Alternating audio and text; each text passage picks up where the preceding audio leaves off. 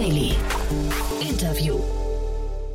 Herzlich willkommen zurück zu Startup Insider Daily. Mein Name ist Jan Thomas und wie vorhin angekündigt, Felix Pörnbacher ist bei uns zu Gast, der Co-Founder von Deep Drive. Ja, und wir sprechen über ein spannendes Unternehmen aus dem Automobilbereich, dem möglicherweise etwas gelingt, was anderen vorher nicht gelungen ist, nämlich den Bau eines getriebelosen Radnabenantriebs. Das Unternehmen baut eine Plug-and-Play-Plattform und hat wirklich Großes vor. Werdet ihr gleich hören, ist ein tolles Gespräch geworden. Hat mich persönlich ziemlich abgeholt. Also von daher, ja, sehr, sehr cool. Kurz bevor wir loslegen, noch der Hinweis nachher auf die weitere Folge. Um 16 Uhr geht es hier weiter mit Rainer Merkel, dem General Partner von HV Capital. Und da sprechen wir im Rahmen unserer Reihe VC Talk. Ihr wisst ja, wir stellen die wichtigsten Investoren in Deutschland vor. Und dieses Mal halt eben HV Capital. Ist ja ein sehr, sehr großer und alteingesessener Fonds in Deutschland. Und ja, wir haben über die Hintergründe gesprochen, über die Entstehungsgeschichte, über die Thesen, über die Teamstruktur, über die Investmentfelder und, und, und. Also wir hatten wirklich ganz, ganz viele Themen. War ein super cooles Gespräch. Das hört ihr nachher um 16 Uhr. So, jetzt kommen noch kurz die Verbraucherhinweise und dann kommt Felix Pörnbacher, der Co-Founder von Deep Drive. Startup Insider Daily. Interview. So, ich freue mich. Felix Pörnbacher ist hier, Co-Founder von Deep Drive. Hallo Felix. Hi, grüß dich an. Schön, dass ich da sein kann. Ja, Felix, ihr wart ja neu schon quasi ja passiv zu Gast. Amanda Birkenholz von UVC Partners hat ja schon über euch gesprochen und über eure Finanzierungsrunde. Ihr baut eine getrieblose, einen getrieblosen Radnabenantrieb. Wie kommt denn auf sowas? Das kann man sich ja nicht selbst ausdenken, oder? Ja, ähm, genau. Also wir sind nicht von ganz alleine drauf gekommen. Es war tatsächlich, ähm, es ist irgendwie bedingt durch unsere Geschichte. Also wir als Gründerteam haben uns tatsächlich vor ähm, ja, fast zehn Jahren schon kennengelernt, äh, waren damals Teil des studentischen Motorsportteams der TU München. Also haben äh, damals in unseren äh, Studentenjahren äh, schon äh, elektrische Rennautos zusammengebaut und sind damit auch, ähm, sind damit auch äh, auf Wettbewerben ähm, unterwegs gewesen in, in Hockenheim, im Silverstone und so weiter. Das heißt, äh, schon sehr früh in unserer äh, Laufbahn wurde uns ähm, das Engineering in die Physik, äh, in die in die Waage gelegt mhm. und ähm, genau sind sind dann ähm, sozusagen äh, alle ausgeflogen, haben viel Zeit in der Industrie verbracht und ähm, vor allem meine Mitgründer haben einfach wahnsinnig viel äh, Zeit auch in der Entwicklung von elektrischen Antriebsmaschinen für für Elektroautos verbracht nachts und so einfach wahnsinnig viel gelernt und haben gesehen, ey, da, das muss besser gehen. Ja, da gibt es so viel technisches Potenzial noch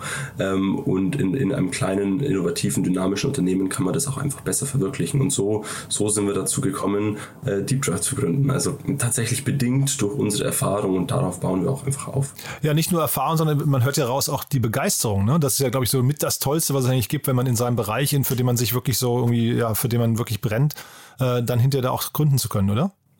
Absolut. Also wir, ähm, wir sind alle be begeisterte ähm, Automobiler und vor allem auch E-Automobiler ähm, haben ähm, ja wie gesagt wahnsinnig viel Zeit in der Industrie verbracht, aber auch in unserer Freizeit und ähm, ja in unseren in unseren Hobbys und und unserer Zeit in der in, in dem Formula Student in dem studentischen Motorsportteam einfach schon viele Touchpoints mit dem Thema gehabt ähm, und ja das war für uns einfach was, wo wir gesagt haben, wir wollen in der Industrie bleiben und wir wissen, dass sich da so viel tut und so viel ändert und da wollen wir Teil davon sein und das mitgestalten. Bevor wir jetzt gleich über die Finanzierungsrunde sprechen und so weiter, lass uns mal ganz kurz nochmal an dem Punkt äh, hängen bleiben vielleicht, wir, wir sprechen ja hier immer über die Faszination des Gründens und äh, meine These ist ja eigentlich, jeder sollte mal gegründet haben, weil das einfach hinterher das Leben so bereichert. Äh, sag doch mal vielleicht ganz kurz äh, dein aktueller, euer aktueller Punkt, wo ihr gerade seid. Wie sehr fühlt er sich wie Arbeit an? Wie sehr fühlt er sich vielleicht eher an wie Selbstverwirklichung? Absolut, absolut. Also eindeutig, äh, eindeutig Selbstverwirklichung, auch wenn es natürlich ähm, Höhen und Tiefen gibt, die um einiges höher und um einiges tiefer sind als in einem, in einem Angestelltenverhältnis ähm, als, als Startup-Gründer. Aber ähm, was wir, ähm, also was wir alle gemerkt haben, ist ähm, aus, aus den Corporate Jobs raus, ähm, dass es einfach ähm, wahnsinnig erfüllend ist, ähm, das zu machen. Man muss auch fairerweise dazu sagen, wir waren nie, im, im Gründerteam waren wir nie welche, die gesagt haben, wir wollen auf Biegen und Brechen gründen und wir brauchen eine Idee, ähm, sondern es war eher so rum, dass wir gesagt haben, Gründen ist unser einziger Ausweg. Wir wollen, wir wollen das selber gestalten, wir wollen da selber ähm, unser, unser eigenes Ding hochziehen.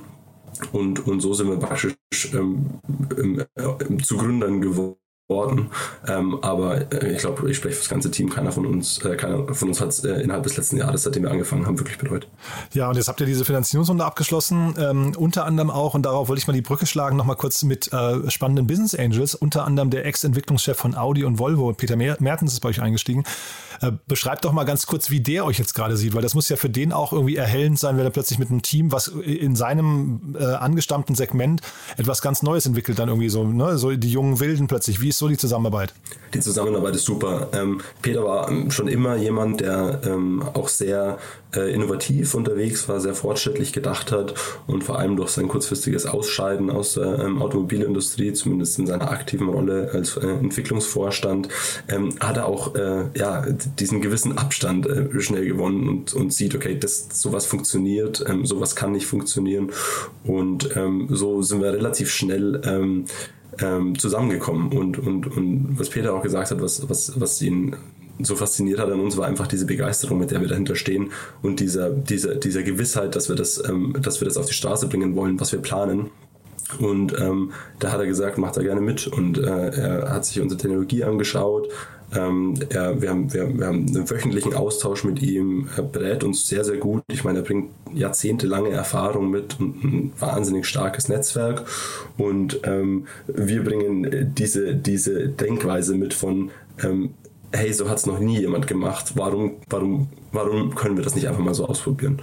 Und das ist was, ähm, ja, was super gut funktioniert, ähm, auch in einem Zusammenspiel. Und ähm, ich denke, wir sind dann ein sehr, sehr gutes Team und ähm, wahnsinnig happy, dass wir Peter an Bord haben dürfen. Mhm. Jetzt hast du mehrfach schon betont, ihr habt so einen unerschütterlichen Glauben gerade. Ne? Ihr wollt etwas auf die Straße bringen, von dem viele sagen, das, das hat bis jetzt noch nicht funktioniert, kann vielleicht auch gar nicht funktionieren.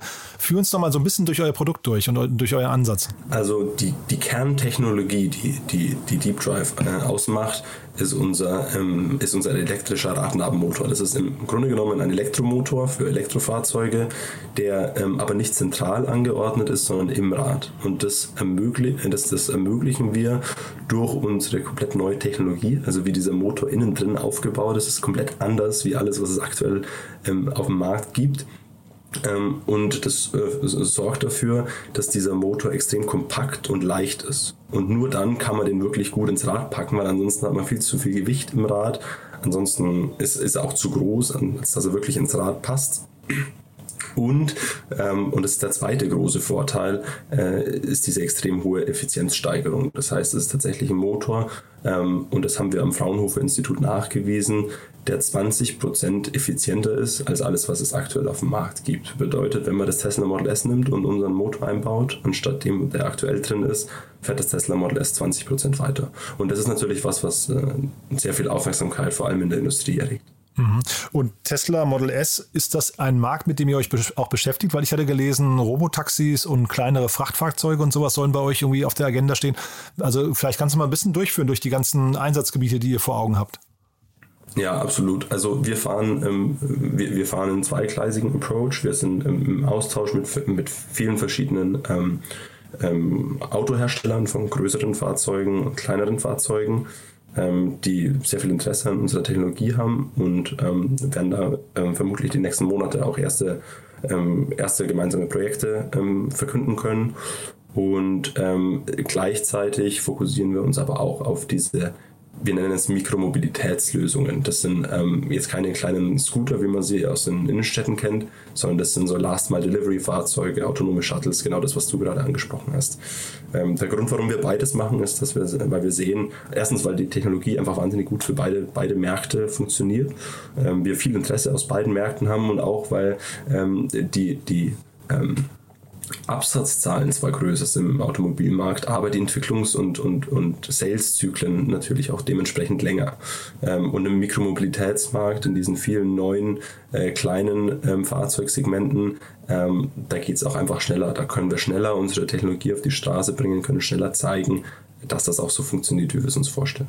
Und welche Rolle spielt ihr hinterher? Seid ihr dann quasi so ein, ja, ich weiß nicht, wie, wie jetzt, man hat immer gehört, äh, das Apple Car wird vielleicht von Foxconn äh, zum Beispiel äh, gebaut. Äh, seht ihr euch in so einer Rolle, also als Zulieferer, seid ihr so ein OEM-Anbieter oder würdest du eher sogar sagen, ihr geht einen Schritt weiter und ihr habt jetzt quasi eine Plattform gebaut, auf der ihr dann selbst sogar eigene Produkte entwickelt?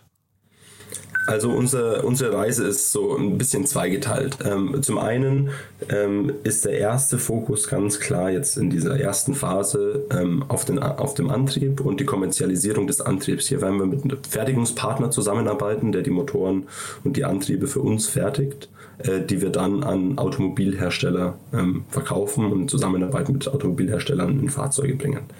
Ähm, das ist sozusagen, wir nennen es unsere Phase 1.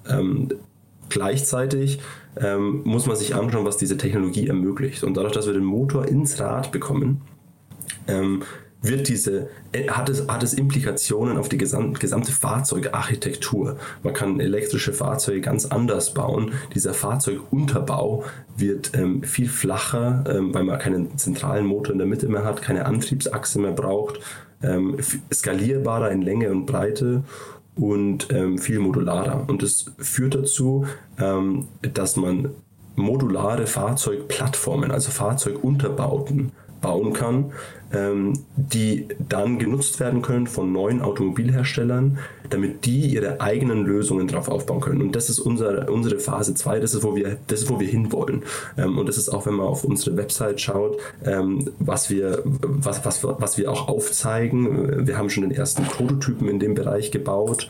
Ähm, und äh, der ermöglicht es uns ähm, zu zeigen, dass es, dass es tatsächlich so funktionieren kann. Ähm, das bedeutet, äh, nachdem wir den Antrieb kommerzialisiert haben, beziehungsweise wenn wir da weiter voranschreiten, ähm, ist der ganz klare Schritt für uns Richtung Plattform eine modulare Plug-and-Play-Fahrzeugplattform, die eben alle Fahrfunktionen vereint, damit diese neuen Player ihre eigenen Fahrzeuge auf diesem fahrbaren Untersatz sozusagen darauf aufbauen können, damit signifikant Entwicklungskosten und Entwicklungszeit sparen können. Und das mhm. Ganze ermöglicht durch unsere Kerntechnologie, durch unseren Antrieb.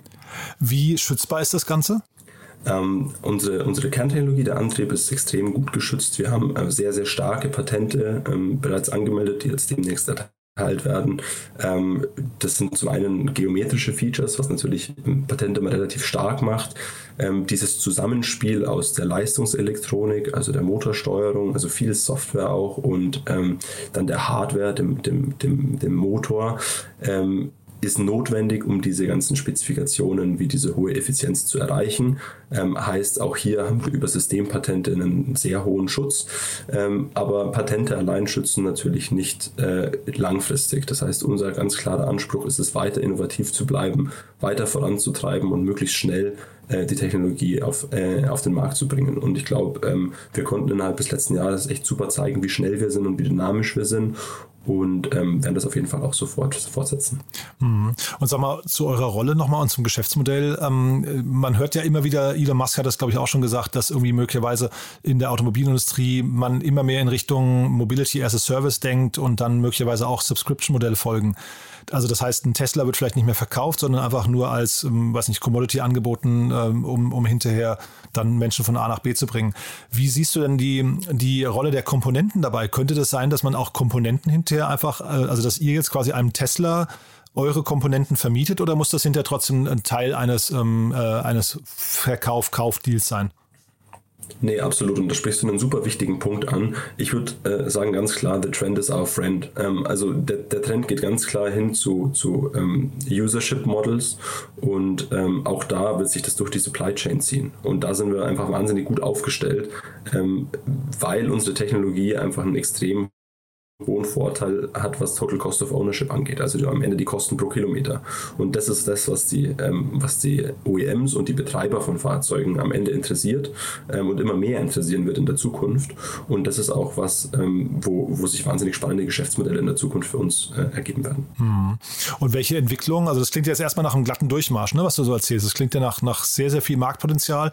Welche Entwicklungen könnten denn für euch möglicherweise gefährlich werden? Also im Grunde genommen, und das fragen mich auch noch viele Leute, im Grunde genommen sind wir ähm, sehr flexibel, was die An Antriebsart was die Antriebsart am Ende wirklich ist. Also ähm, wir glauben stark an äh, batterieelektrische Fahrzeuge, Ähm, aber selbst wenn es um Wasserstofffahrzeuge geht, ich meine, die brauchen am Ende auch einen Elektromotor und zwar einen hocheffizienten. Also da sind wir sehr, ähm, sind wir sehr gut äh, sehr, sehr, ähm, sehr gut geschützt, was das angeht.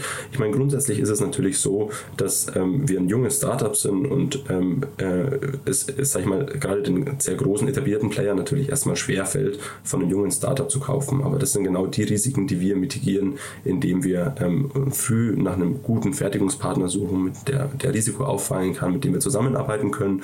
Was uns auch hilft, ist, dass wir im Team bereits mehrere Großindustrialisierungsprojekte gemacht haben von elektrischen Maschinen in unseren vorherigen Jobs.